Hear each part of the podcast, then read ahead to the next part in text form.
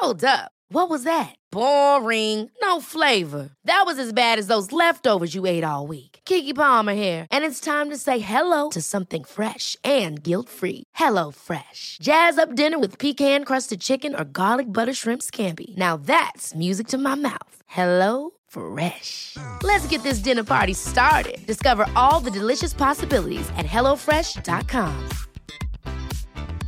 Hey, I'm Ryan Reynolds. Recently, I asked Mint Mobile's legal team if big wireless companies are allowed to raise prices due to inflation. They said yes. And then when I asked if raising prices technically violates those onerous two year contracts, they said, What the f are you talking about, you insane Hollywood ass?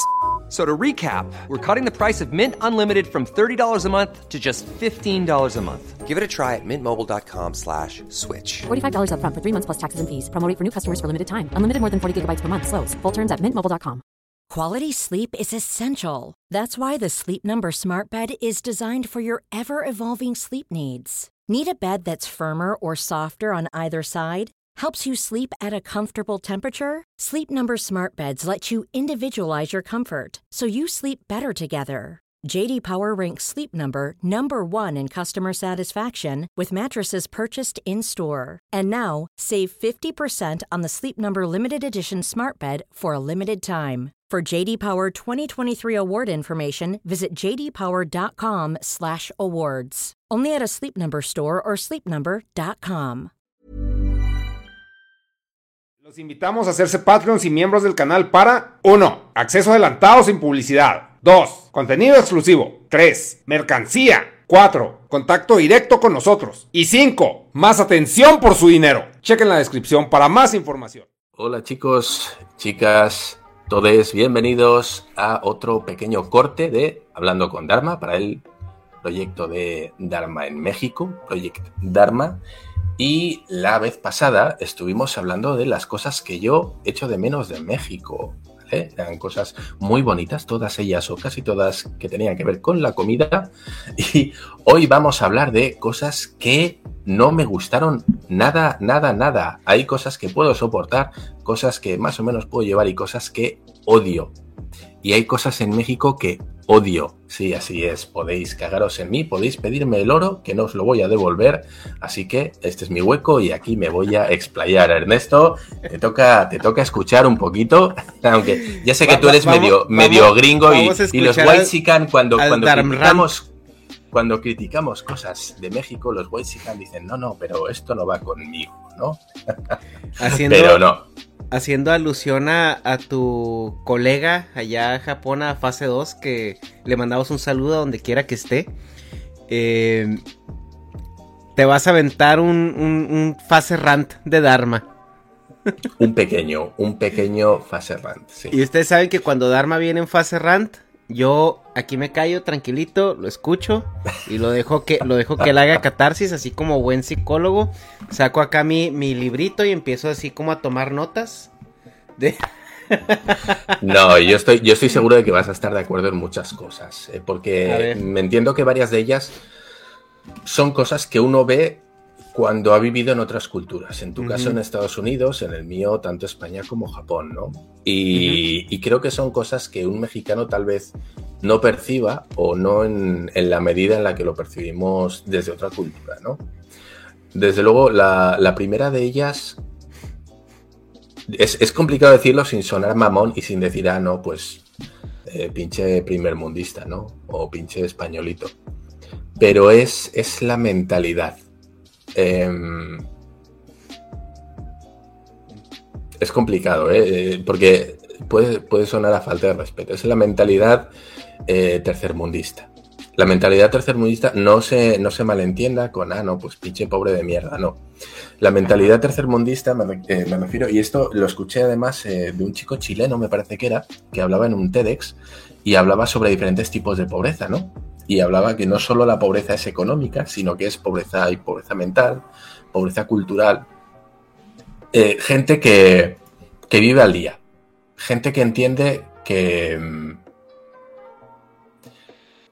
que no sé, que, que el beneficio ha de ser ya. No entienden proyectos a futuro, no entienden de ahorrar, no entienden de hacer em, planes para mejorar su vida. Es, es gente, o yo noté cierta cultura en, algunas partes en las que lo importante era el aquí y ahora, una especie de carpe diem, que, bueno, pues está muy bien, pero dependiendo de la situación. Entonces, yo sé que los salarios en México pueden ser muy, muy bajos, ¿vale? Muy, muy bajos. Estamos hablando de que puedes tener un salario de 7 mil pesos, que es una auténtica porquería, si es que me preguntan, pero además sumado el bajo salario con la cantidad de horas que se trabaja, porque es que en México se trabaja una cantidad de horas abismal. Abismal, es que ya no son 5 horas a la semana, son 6 y, esas 8, horas por jornada se pueden extender hasta los 10, nadie dice nada.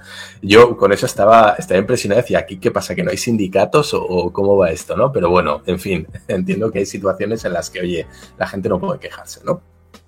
Entonces, eh, esto va unido también con algo que dije que era, que era bueno y que me gustaba de México, que era esas reuniones con las carnitas asadas, ¿no? Esos eventos en el que te juntas con tus amigos. Claro, ¿qué pasa?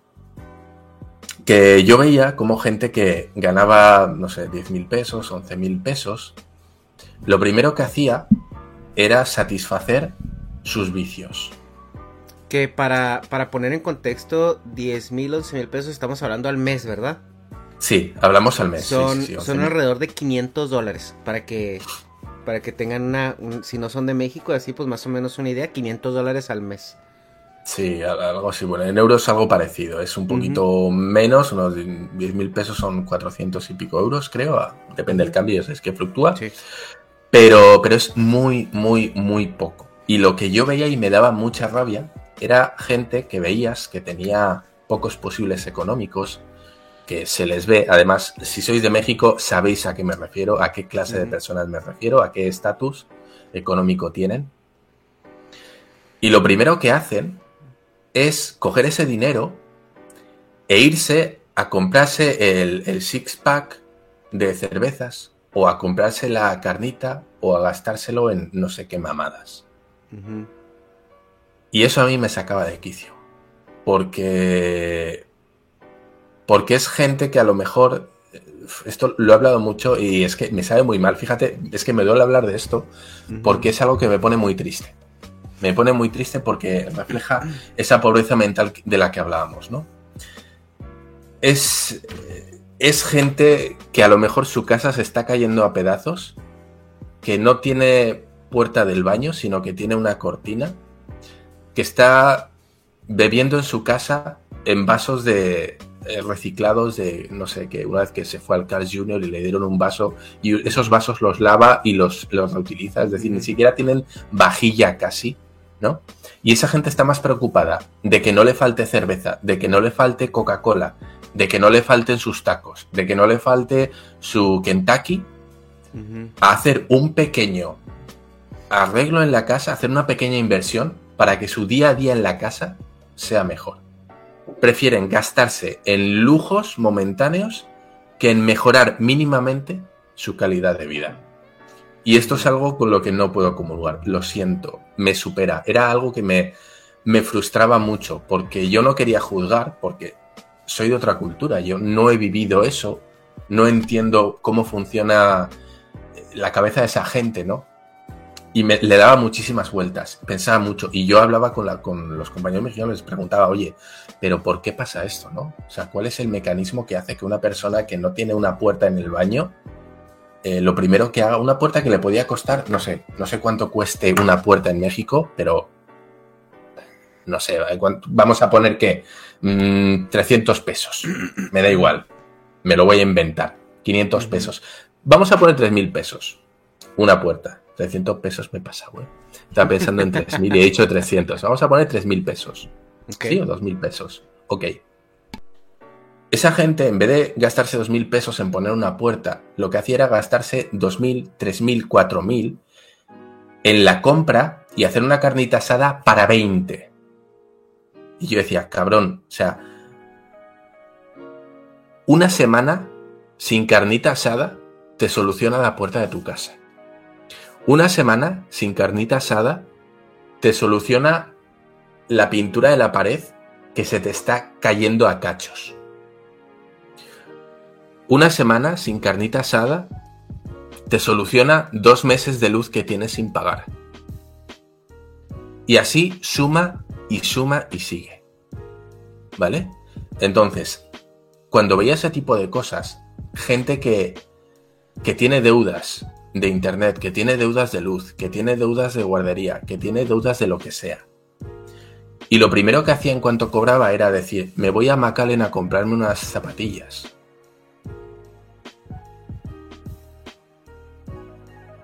A mí eso es que me supera. Es que me supera, me, me, me superaba. Es Digo, que pero Dharma, Dios proveerá. Es, es, sí, es eso. O sea, es- era, era un pensamiento que a mí no me cabía en la cabeza. Te lo juro. Te lo juro. Yo, yo es que es que flipaba, ¿no? Yo alucinaba. Veía esas cosas y digo, pero esta gente no se da cuenta que, que esas zapatillas que se quiere comprar en McAllen pueden esperar. Te van a cortar la luz, cabrón.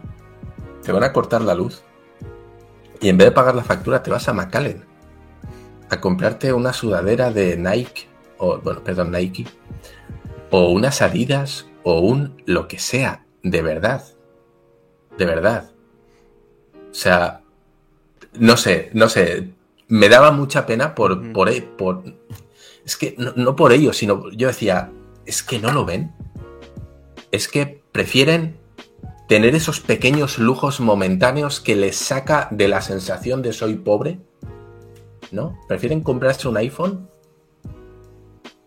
a solucionar, a acoplar la- su casa, a dejarla decente, a decir, güey, mira, yo podré ser pobre o vivir en una colonia jodida, pero ¿sabes qué? Entro en mi casa y es mi santuario, mi casa está limpia, a mi casa no le falta de nada, no se cae a pedazos. Sí, pues no podré comer el puto Kentucky todos los putos días, no podré hacer carnita asada todas las semanas, pero sabes que entro en mi casa y mi casa está limpia, no le falta de nada, no tengo facturas pendientes. Y eso a mí me daba mucha rabia, porque veía gente que, que- que le cortaban, o sea, yo me acuerdo, es que no- nos, una vez nos cortaron internet, nos cortaron internet, y tuve que ir yo, yo a pagar al Oxxo internet porque no había internet. El pedo no es no hay internet, no ese es el pedo, el pedo es no hay internet porque he preferido gastarme el dinero de internet en comprarme eh, una cena para cuatro en el Kentucky.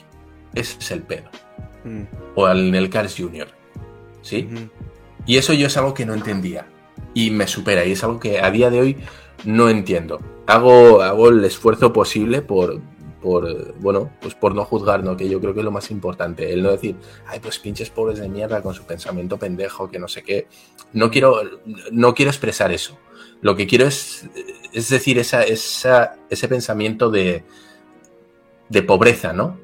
Ujú. que no, no entienden seguramente porque, porque no han conocido otra cosa, porque no saben que tienen otras alternativas, porque en su ambiente es lo que han visto, porque nunca nadie se molestó en decirles, tú puedes administrar el dinero y puedes vivir de una manera más digna, como yo la entiendo al menos, haciendo un pequeño sacrificio o planificando un poquito el dinero. Esto también pasa en España, ¿eh? ojo, cuidado, no, no solo pasa en, en México. Esto, eh, aquí, por ejemplo, pues tenemos, no sé si, si te suenen, los, ¿no? la, la etnia de los gitanos, Mm, no sé si te suena, ¿sí? Sí. que es gente también que vive un poquito pues con esa sensación de vivir al día, ¿no? Y yo me, me acuerdo, en mi familia hemos tenido contacto con, con muchos gitanos, hemos trabajado con ellos también, y, y yo me acuerdo que teníamos una, una chica con la que trabajábamos que, que nos daba su sueldo y nos pedía por favor que lo administráramos nosotros,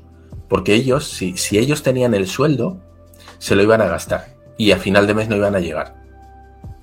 Entonces, preferían darle el sueldo a alguien que se lo administrara a tenerlo ellos en la mano, ¿no? Que tú dices, pero bueno, estás loco, ¿cómo le das tu sueldo a otra persona, no? Porque entendían que eran incapaces de, de dosificarlo bien y sabían que en dos, tres semanas ya iban a estar sin dinero y que para la última semana ya no iban a tener que comer, no iban a tener que pagar, no iban a tener nada, ¿no? Y esta, esta sensación de, sí, de, de descontrol, de no saber el coste de las cosas, de no planificar la vida, es algo que me, me quema. No sé si por eso sí tenga que ver eh, que en México se pague la quincena, que eso es algo que me llamó muchísimo la atención. Fíjate que te iba, justamente te iba a comentar eso porque Incluso en México, en el área de la maquila, que es donde, pues, estas fábricas, ¿no? Donde hay, pues, mucha gente, pues, con la descripción que tú mencionas, gente que, pues, no tuvo acceso a la educación, gente que no tuvo acceso, pues, justamente más allá de una educación formal, educación financiera o cultural, lo que sea, eh, se les paga por semana. Porque yo creo que si les pagas por mes se lo maman en un dos, tres días y, y ya no llegan. Entonces creo que sí ha sido un mecanismo, no tanto pagarles por quincena, pero ya, ya por semana. Yo cuando trabajé en la maquila ya, sí me llamaba mucho la atención que, que pagaran por semana cuando pues mi papá también trabajando en la fábrica, obviamente él ya en, en una, un puesto, puestos más arriba, a él le pagaban por mes. Una vez al mes. Entonces tú, pues si tienes que ser administrado, ¿no? O sea, para que cuando te caiga el dinero una vez al mes, que no te gane la emoción y, te lo gastes, ¿no? En, una semana. Claro, y a mí me contaban, ¿no? Es que aquí, en México, hablando de, México, ¿no? Me decían, no, es que aquí, mira, por ejemplo, un albañil, si tú le das la lana, tú le das tres mil pesos, oye, en una sesión se lo chingan. Tú les das tres mil pesos, lo primero que hacen es ir a pillarse una peda y a irse de, putas, con perdón. Decían, no, pues se van a ir ahí a dar una puta, se van a ir a pillar una peda, van a comer no sé qué, y ya en dos días ya no tienen nada. Ya no tienen nada. Sí, luego si ya no hay dinero también ahí porque ya les pagaste por el ventado, ya ni siquiera vuelven a terminar el jale. Claro, es que esa, es otra, ¿no? Y no sé, para mí eso era algo, era algo impensable. Yo decía, pero bueno, ¿cómo es posible que esta gente sea incapaz de administrarse su dinero, ¿no? Hasta ese punto en el que el Estado o el patrón tiene que ser responsable de que el empleado, como si fuera un niño pequeño, no se gaste todo su dinero en vicios, ¿no? En las chuches. Entonces era, era algo que yo no entendía. Digo, pero bueno, es que además es gente que muchos tienen niños, tienen familia. Digo, y les vale, les vale verga. O sea, cogen el dinero y en vez de ir a casa y decir, bueno, vamos a hacer primero que sería lo que, lo que yo haría en una situación económica precaria.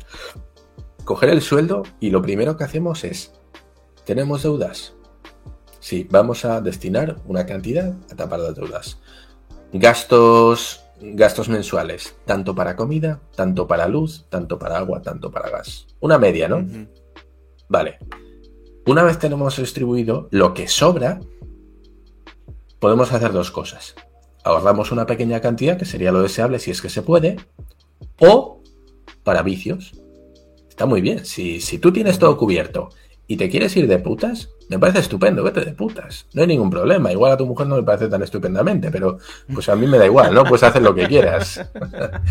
pero bueno, ya me entendéis, ¿no? Te puedes ir al casino, me, me, da absolutamente igual, ¿no? pero tienes que, tener tus, gastos cubiertos. Y aquí, yo, dime, dime, perdona Ernesto. No, sí, te, digo que a mí me parece algo muy generalizado, sobre todo en ese estrato social o socioeconómico que, mencionas, porque hay cierta como una cultura muy tóxica del aspiracionismo, donde vale más lo que, o sea, tu, tu idea del éxito que es a lo mejor traer esos tenis nuevos Nike o traer esa sudadera Adidas o o sea como como hacer esta pantalla de que de que estoy bien, ¿no? De que me está yendo bien, que soy clase media, ¿no? Aspiracional. O sea, si hay una cultura aspiracionista muy tóxica en ese aspecto porque te hace desconectarte pues del, del orden natural de cómo deben de ser las cosas, ¿no? Y por otro lado también es un pedo cultural porque yo recuerdo que cuando estaba en la universidad me tocó hacer un servicio social en una colonia que es sabida, que es de bajos recursos, es una bajo nivel socioeconómico allá en Chihuahua. Y lo primero, primero que me llamó la atención cuando íbamos llegando a ese lugar era, pues sí, sí conoces los expendios, ¿no? En lo que estuviste ahí en, en Monterrey. El expendio es este, el expendio es este lugar donde, que es como un, como una combini, pero de pura cerveza. Donde venden ah, sí, sí, como que el, el, el y te venden hielo, te venden alcohol, todos estos que hay en México. Y tú ibas llegando a la colonia y veías un expendio de, de, de lo que viene siendo Six, que es todas estas, esta marca. En México hay dos, dos marcas de cerveza muy grandes, que es Modelo o, o la de Tecate, ¿no? Que es la de Cuauhtémoc Moctezuma, ¿no? Sí. Entonces tú veías los Sixes que son de Cuauhtémoc Moctezuma y los modeloramas que son del grupo Modelo, las que hacen la corona.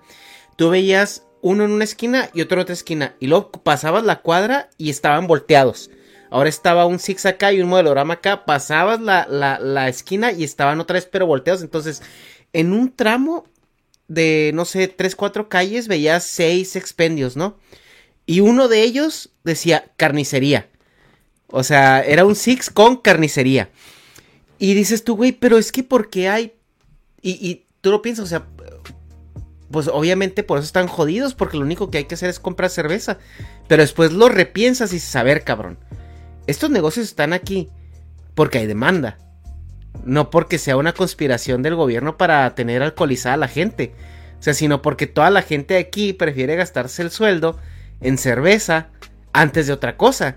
Y entrabas a la colonia y, ni siquiera las puertas del baño, Dharma. Las puertas de las casas eran cobijas o sábanas o toallas. Y estaba muy interesante entender o experimentar, ¿no? O sea, cómo, cómo funciona esa, esa construcción del barrio y, ver en dónde la gente realmente pone su dinero en, en lugar de, de pensar más allá, ¿no? O sea, porque sí, esa, esa colonia es muy sabida que se mantenía de hacer ladrillos. Y tenían a los niños desde la secundaria haciendo, ladrillos, güey. Entonces sí es como que eh, es sería muy interesante. Ahora sí que es el, el juego del huevo, del, del huevo a la gallina, ¿no? O sea, es- están así porque hay tanto, tanta oferta de alcohol o está, o hay tanta oferta de alcohol porque lo demanda la el, el- el barrio o qué onda, ¿no? Sí, sí. Al final la sensación que me daba es que la gente prefería tomarse una cerveza que tener papel para limpiarse el culo, ¿no? Es un poco... No lo sé, no lo sé. Y eso es algo que no, no había visto nunca. Y creo que la gente que... Sobre todo yo ahora por, por parte de los europeos, ¿no? que no han ido a países em, con un nivel de pobreza, pobreza, no como el de aquí, ¿no? Que muchas veces, eh, pobreza en España, dice, viene un latino y dice, pobreza mis cojones, ¿no? Entonces, creo que la gente que no ha visto esas situaciones económicas, creo que no lo entiende. Y para mí fue un auténtico shock. Yo, bueno, repito, Sí. yo venía de Japón y claro, fue pasar de, de una cosa a, a la totalmente contraria, ¿no? Y me llamó muchísimo la atención. Dije, pero esto, esto es impensable en Japón. Y en, y en España, o sea, es, es- eh, se dan reductos muy concretos. Pero me dio la sensación de que en México estaba muy extendido. Por lo- en Monterrey, por lo menos, estaba muy extendido, porque es que no era el 20%, un 10% de la población. No, no, no, no. Es que yo veía y podía abarcar un 60% tranquilamente. O sea, había un, un número, un porcentaje de, de gente que vivía en, en esas condiciones muy grande, por lo menos la, la sensación que a mí me dio. Entonces, mm, no lo sé, no lo sé. Chocaba totalmente, además, con las- la percepción que yo tenía de, de México y de los mexicanos, porque yo en, en Japón cuando conocía, bueno, había muchos mexicanos que iban, claro, luego me explicaban, sí, es que el mexicano que puede permitirse viajar a Japón, así como en España prácticamente todo el mundo haciendo un pequeño esfuerzo económico, un mínimo esfuerzo puede viajar a Japón, en México no. Y te decía, claro, es que la gente que puede viajar a Japón, el mexicano que viaja ahí, es gente que o tiene un buen trabajo o está muy culturizado, es gente que de, un, de un nivel cultural alto.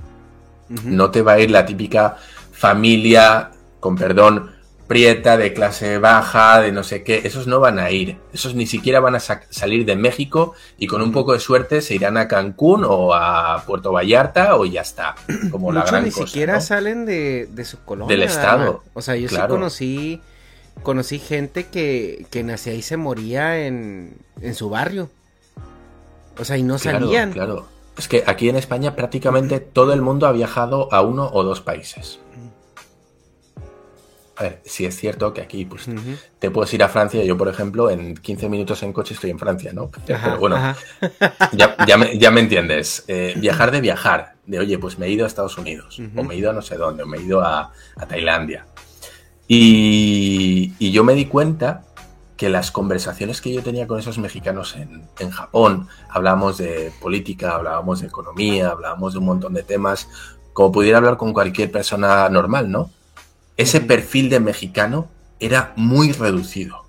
Mm. Era un perfil eh, élite en el México que yo conocí cuando fui a México. Porque incluso la gente que tenía, la gente adinerada que yo conocí, adinerada me refiero a clase media alta, gente, bueno, incluso esa gente no tenía el nivel cultural que yo me había encontrado en los mexicanos que habían ido a Japón.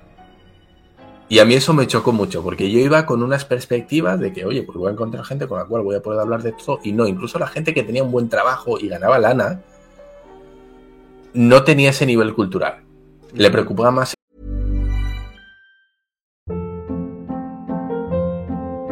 Hold up. What was that? Boring. No flavor. That was as bad as those leftovers you ate all week. Kiki Palmer here, and it's time to say hello to something fresh and guilt-free. Hello Fresh. Jazz up dinner with pecan-crusted chicken or garlic butter shrimp scampi. Now that's music to my mouth. Hello Fresh. Let's get this dinner party started. Discover all the delicious possibilities at hellofresh.com.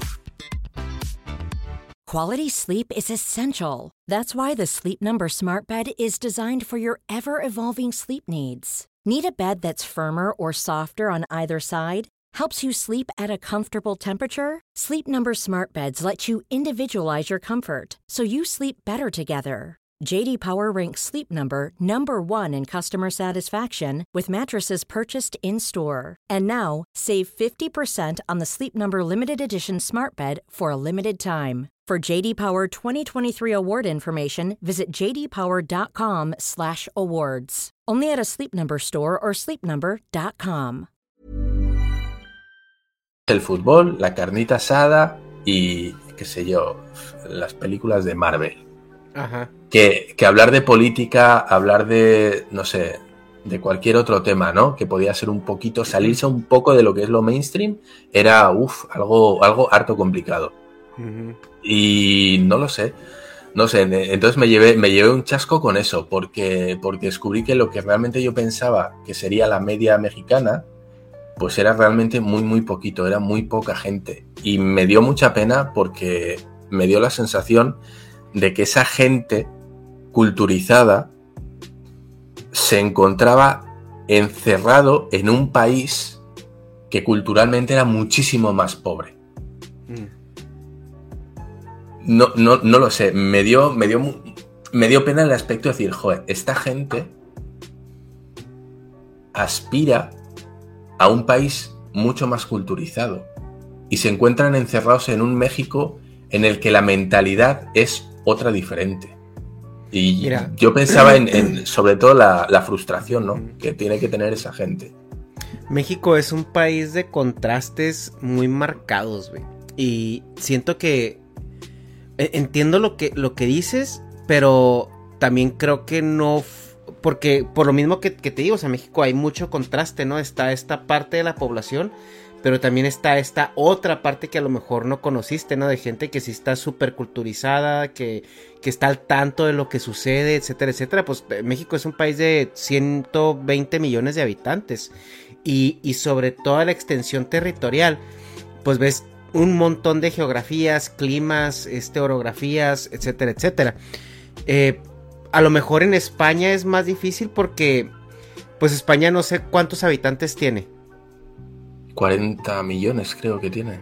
40 millones y también están como, yo entiendo que está muy seccionado en los países, ¿no? O sea, dentro de España, ¿no? Por ejemplo, que están este de Cataluña, el País Vasco y hay como otros ahí que como que son, son mini estados, ¿no? Que, que operan. Sí, comunidades, comunidades autónomas, sí. Pero también creo yo que es muy fácil eh, navegar con una idiosincrasia eh, eh, popular al momento en que todo está más contenido, ¿no? Porque también la extensión territorial de España pues es, es más, es, es más Claro, pequeña que más México. No hay tanta variación de climas, tanta variación de orografía. tant- entonces siento que tener una homogeneidad cultural es un poco más eh, plausible. Pero México sí es, o sea, pues olvídate, es este, la gente, eh, creo que lo comentábamos en, eh, en- en una vez con Kira, que nos- no encontré muy bien las palabras para decir, pero mientras más grande es el bicho, el terreno, más diferente es la gente de un lado al del otro lado, ¿no? Por toda esa diferencia territorial, climas y todo eso. Si tú te vas a, en el norte donde viviste, un clima bastante agro, y luego te vas al sur donde el clima es muchísimo más benévolo, pues obviamente vas a ver esta desconexión cultural de la gente, ¿no? O sea, donde el del norte entiende que, o sea, tiene que hacer un esfuerzo diario para, o sea, para, para, para asegurar su, su supervivencia. Y el del sur, pues, es un poquito más, este, relajado en ese aspecto, porque de hambre muchos no se mueren. Sobre todo cuando vives en estos climas tropicales donde la comida es abundante, ¿no? Eh, yo siento que ahora sí por defender a, a mi México, que no voy a decir querido, más bien a, a mi México que yo sé que existe, espero que en tu siguiente viaje a, a- a México podamos llevarte a esas zonas donde, donde está atrapada esa gente dentro de ese país, este, que carente de oportunidades, ¿no? Sí, no, a ver, la verdad es que tengo, tengo muchas ganas de volver y sobre todo de ver ese México que no vi, ¿no? Porque sí es cierto que es muy extenso. Yo estuve en una zona muy, muy pequeñita y la versión que tengo evidentemente es sesgada, ¿no? No, no, no puedo Ujú. generalizar. Pero, pero sí, sí, sí, sí. Ya, ya te digo, me, me dio, me dio esa sensación de, de gente muy preparada, que realmente es la que me encontré en Japón. Gente muy preparada, muy inteligente.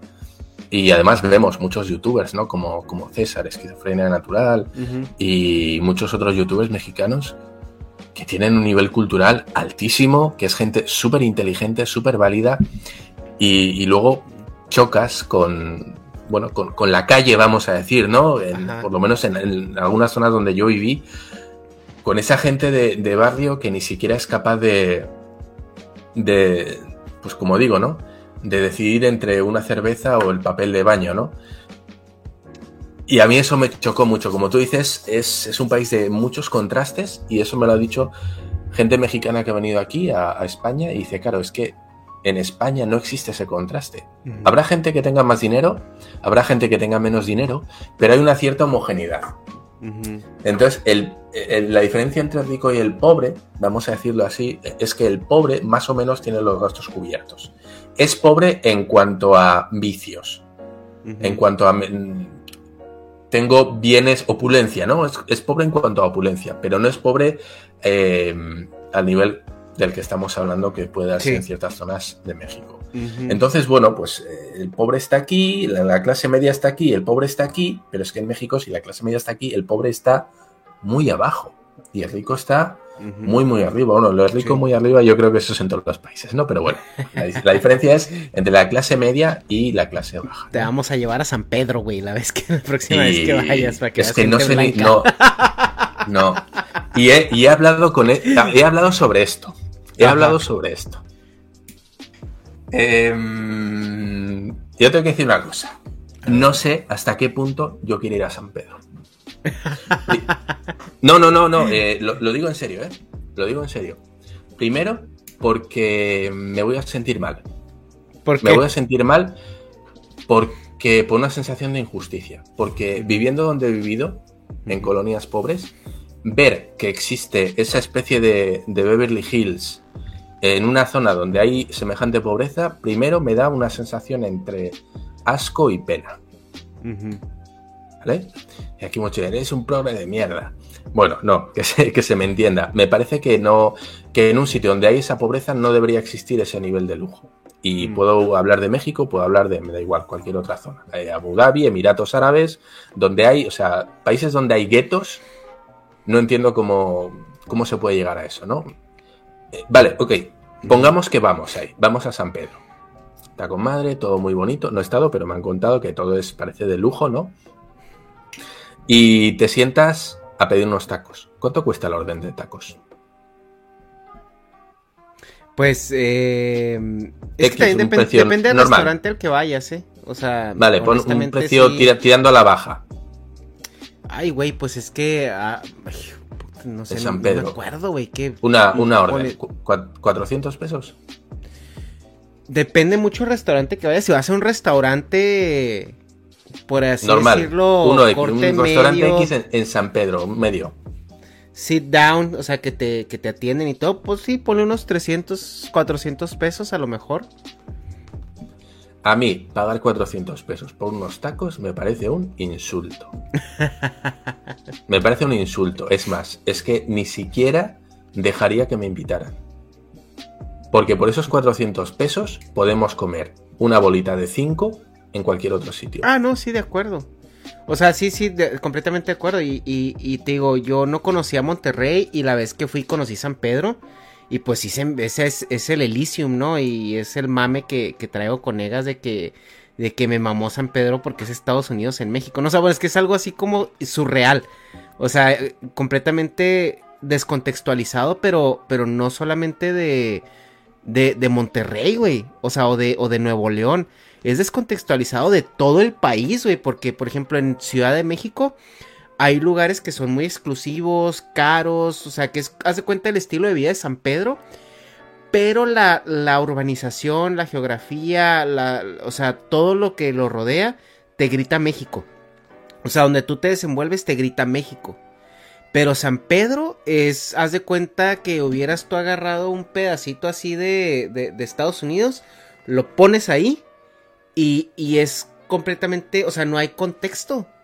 O sea, no, realmente eh, sí me llevé una sorpresa, o sea, no sé si grata o choqueante o así, pero sí fue como que, ah, entonces ahora ya entiendo por qué la gente que nace, crece, se reproduce y muere aquí no tiene ese, ese contexto de México porque no lo conocen, güey. O sea, ellos, la gente que, que, nace ahí, se desenvuelve ahí, no tiene necesidad de salir de San Pedro.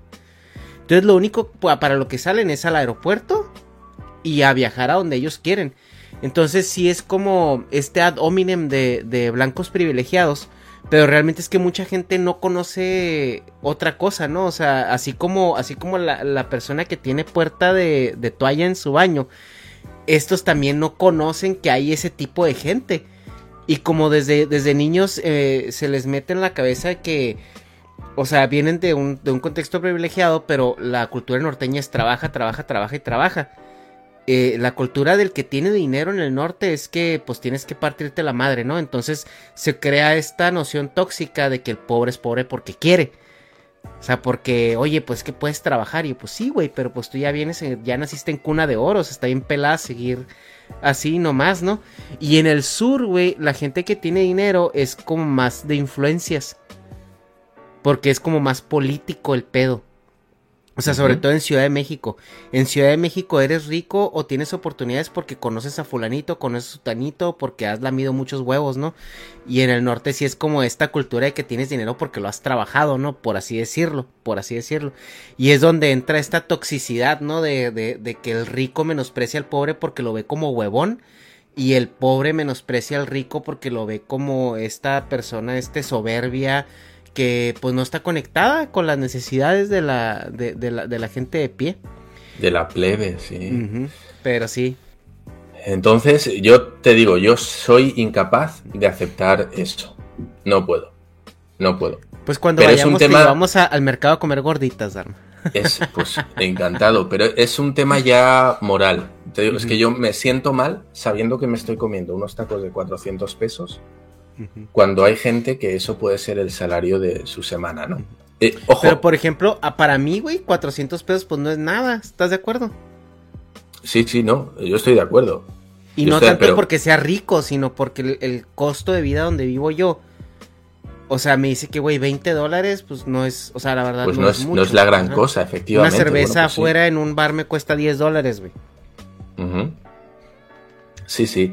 Pero eh, yo pongo las cosas en, en su contexto. Y yo entiendo, ojo, que la calidad se paga. Yo estoy seguro de que el servicio es diferente, el lugar es diferente, todo eso tiene un coste. eh, seguramente los ingredientes sean diferentes también. Y entiendo que eso puede tener un sobrecoste de un valor de por 3, por 4. Ujú. Lo que no estoy de acuerdo en que se infle por 15, por 20. Mm. Porque ahí ya lo que estás pagando no es el taco, no es la calidad, no es servicio, es en qué área urbana te lo estás comiendo. La experiencia, Dharma. Es, te cobran muchísimo más simplemente porque te estás comiendo unos tacos en San Pedro. La foto de Instagram. y yo eso no lo pago. Mm. No, no compro eso.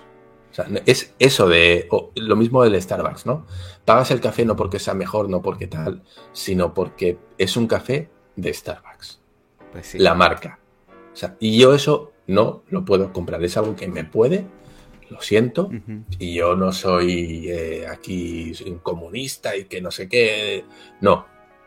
Pero yo tengo límites. Yo tengo límites. Yo entiendo que por un buen producto hay que pagar más. Pues sí, la próxima te invitamos un frappuccino unicornio al Starbucks, Dharma, para que Pero la no, no, experiencia. no. Y lo subas a Pero Lo subas a tu Twitter, que ya tienes Twitter, Dharma.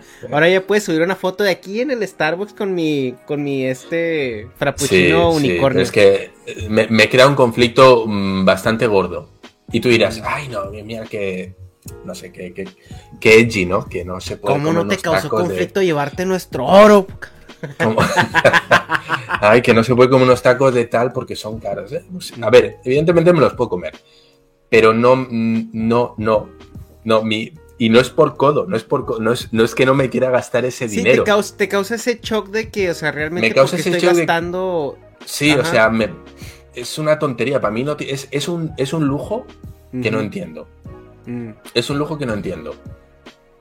sí. Porque prefiero, es que con ese dinero prefiero que comamos todos, que bebamos todos, que hagamos no sé qué actividad o que vayamos a no sé dónde y lo pasamos igual de bien y hemos Ajá. gastado lo mismo para todos. Sí. No sé, no sé. eh, como te digo, vale, pues si me pones, oye, los tacos valen 120, venga, va, pues te pago 120, 200, 400, una orden de tacos, por favor. Por favor, me parece, me parece un atraco, pero bueno, oye, te- cada quien Sí. También entiendo que el, el nivel económico que tiene la gente que se gasta 400 pesos en unos tacos, pues es muchísimo más alto. Y para ellos no les supone ningún conflicto porque es el precio normal. Ellos cuando bajan a donde la plebe, cuando van al mercado Juárez, han de decir, pero ¿esto qué es? ¿Por qué están regalando la comida, no? Literalmente.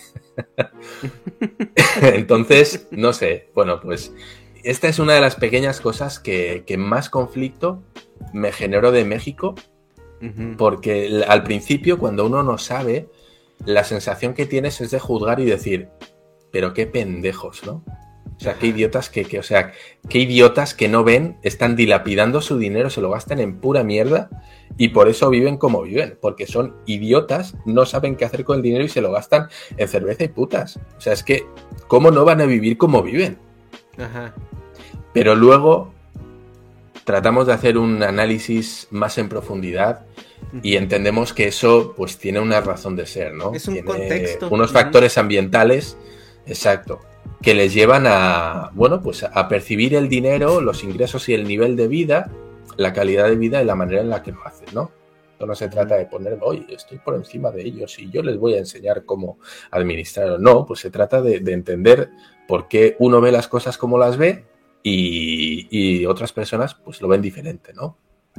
Pero bueno, yo creo que este es el choque más brutal a nivel psicológico que, que tuve en México. O sea, es lo que más me chocó, me marcó muchísimo, me marcó muchísimo ver, ver cosas, no solo verlas, sino también, bueno, pues como digo, ¿no? Yo estuve viviendo en, en una comunidad de estas y había cosas que yo no entendía, claro, no podía decir nada porque, pues, ¿qué vas a decir, no? Viene el españolito y ya nos viene a criticar y a juzgar, ¿no? Yo me lo callaba, veía, hacía mis reflexiones, pero, pero sí, sí, hay cosas que, uff, me ponía la piel chinita, ¿no?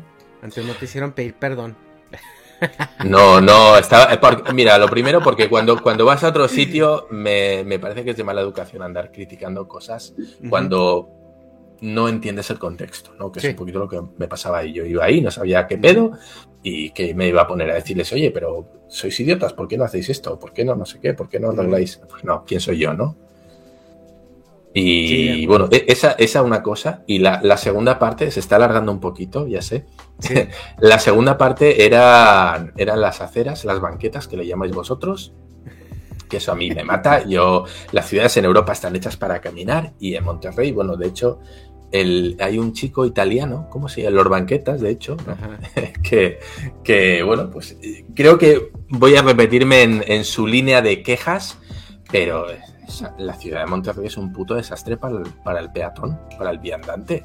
O sea, eso no hay manera de caminar fuera del centro. Yo creo que todo el norte de México, pero también por el mismo clima como que no se te antoja mucho caminar. Pero ¿cómo es posible que haya ciudades hechas para los coches? Pero mm. que las ciudades las hacen las personas, que antes de que haya coches tiene que haber personas. es que es algo, algo que no entiendo. No entiendo. O sea, ¿qué es antes, el coche o la persona? La persona. En el momento en el que haces el pueblo o la ciudad, Tú no haces carreteras, lo que haces son aceras, banquetas, haces caminos para que la gente camine. Y de repente llega y dice, no, ¿sabes qué? A la mierda las banquetas, pura carretera, pura autopista. ¿Por qué? Porque es algo que no entiendo. Nadie, nadie, ningún ingeniero civil te va a diseñar una ciudad desde cero pensando en los coches. ¿Pero qué estamos locos? Bueno, ahorita, ahorita tal vez ya sí. Pero bueno,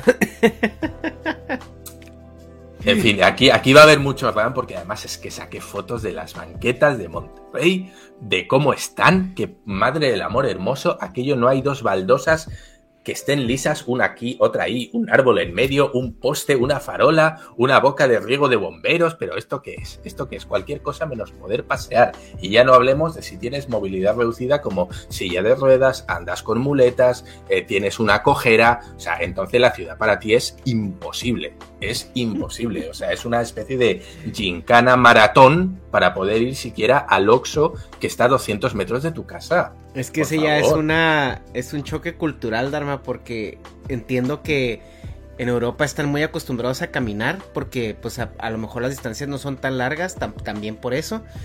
Pero acá el pedo cultural. Cabrones, hasta para ir al Oxxo cogen el auto, no mames. Sí. No mames, hasta para ir al Oxxo, cabrón. O sea, y además te vas a por una coquita. Ni siquiera vas a hacerte la compra de la cena. No, no. Ay, no, pues quiero tabaco. Pum, coche y al Oxxo. Ajá. Ajá. Ajá. bueno, pues. Bueno, en fin. Em, como digo, percepción española. otra cultura, otra, otra manera otro de sesgo. Ajá. Sí, otro sesgo. Y al final es mi punto de vista desde mis experiencias. ¿no? Espero que nadie se haya sentido ofendido.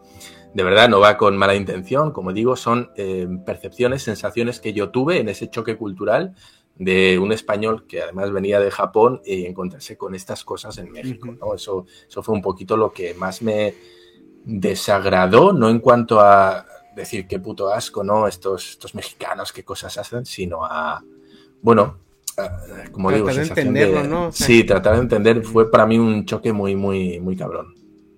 Así que hasta, hasta aquí el vídeo de hoy. Es un poquito más largo, ya lo sé. Siempre que nos quejamos, pues nos extendemos un poquito más.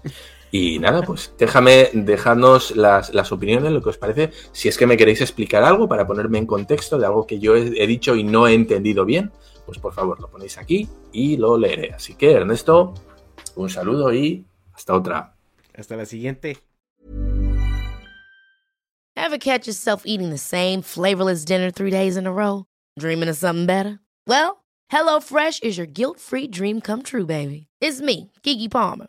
Let's wake up those taste buds with hot, juicy pecan-crusted chicken or garlic butter shrimp scampi. Mm. Hello Fresh. Stop dreaming of all the delicious possibilities and dig in at HelloFresh.com. Let's get this dinner party started. How would you like to look five years younger? In a clinical study, people that had volume added with Juvederm Voluma XC in the cheeks perceived themselves as looking five years younger at six months after treatment. Look younger, feel like you. Add volume for lift and contour in the cheeks with Juvederm Voluma XC. Reverse signs of aging by adding volume to smooth laugh lines with Juvederm Volure XC. For important safety information and to find a licensed specialist, visit juvederm.com. That's J U V E D E R M.com. Not for people with severe allergic reactions, allergies to lidocaine, or the proteins used in Juvederm. Common side effects include injection site redness, swelling, pain, tenderness, firmness, lumps, bumps, bruising, discoloration, or itching. There's a risk of unintentional injection into a blood vessel, which can cause vision abnormalities, blindness, stroke, temporary scabs, or scarring. Talk to a licensed specialist to find out if it's right for you. Even when we're on a budget, we still deserve nice things. Quince is a place to scoop up stunning high end goods for 50 to 80% less than similar brands. They have buttery soft cashmere sweaters starting at $50, luxurious Italian leather bags, and so much more. Plus, Quince only works with factories that use safe, ethical, and responsible manufacturing. Get the high-end goods you'll love without the high price tag with Quince. Go to quince.com/style for free shipping and 365-day returns.